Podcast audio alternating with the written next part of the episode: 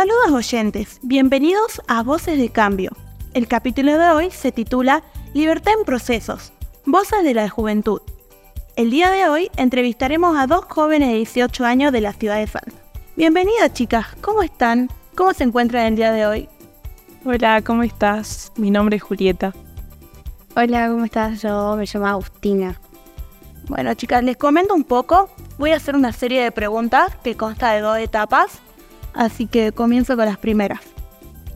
Eh, ¿Les gustaría terminar el secundario? ¿Lo tienen pensado o no? Sí, a mí me gustaría. Sí, yo, yo también me, me gustaría terminar el secundario. Y viendo más a futuro, realizar una carrera universitaria, ¿cuál tienen en mente? Eh, sí, yo quiero estudiar marketing. Sí, yo también estoy interesada en la carrera de abogacía. Y más en su día a día, ¿cuáles son sus hobbies? ¿Qué hacen en su tiempo libre? Eh, a mí me gusta jugar al hockey, hacer TikToks y viajar. Eh, yo en particular eh, juego a volei, este, también voy a baile y también hago cursos de maquillaje y uñas. ¿En algún momento de su vida pensaron en ser madres? ¿A- ¿Al futuro, más cercano? En unos años sí, me gustaría. Sí, a mí también me gustaría, pero en un futuro. Hablando del futuro, ¿cómo le gustaría verse dentro de cinco años? Yo me veo con mi título universitario, trabajando y teniendo mi propia casa. Y si se puede, viajando por todo el mundo. Y a mí me gustaría estar trabajando, también teniendo una casa propia, un auto y mi familia. Queridos oyentes, me gustaría comunicarles que Agustina es una joven privada de su libertad. Chicas, siguiendo con la segunda etapa de las preguntas, ¿tienen acceso a la salud? Eh, sí, yo tengo obra social. No, yo no estoy acceso hacia la salud privada, pero es- la salud pública fui, pero la atención es, es mala. Y dentro del ámbito de la educación, ¿tienen acceso? Eh, sí, yo estoy en el nivel secundario en un colegio privado. Eh, no, yo solamente hice hasta segundo año del secundario. ¿Alguna vez recibieron información sobre educación sexual integral? Eh, sí, en el colegio tuvimos talleres de ESI.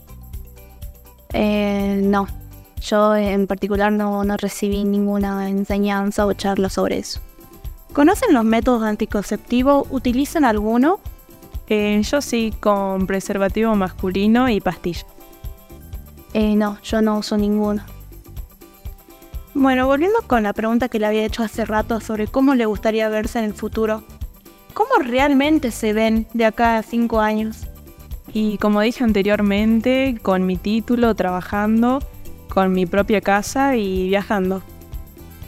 Y yo me veo en libertad, trabajando en algún curso que realicé, eh, terminar el secundario y realizar la universidad. Bueno, chicas, muchísimas gracias por haberse animado a hablar y comentar su vida, cuáles son sus accesos, cuáles no. Y a modo de reflexión, acotaría que la estigmatización de las mujeres privadas de su libertad es un problema que merece una reflexión profunda. Es importante recordar que las mujeres son seres humanos con historias y circunstancias individuales y no deben ser reducidas a estereotipos o prejuicios. La sociedad debería centrarse en la rehabilitación y la reinserción, brindando oportunidades cada vez más a ellas, que contribuyen a su vida y a su bienestar propio. La estigmatización solo dificulta sus procesos de reintegración y perpetúa en un ciclo de marginación. Es esencial promover la empatía y el entendimiento en lugar de juzgar de manera negativa a estas personas. Con la justicia social, desarrollando la empatía, esto va más allá del ente de, de la propia realidad de cada uno. Es entender que todas las personas merecemos una segunda oportunidad y ayudar desde nuestro lugar es un cambio social. Con esto doy pie a retirarme. Muchísimas gracias por acompañarnos en este capítulo. Nos vemos en el siguiente.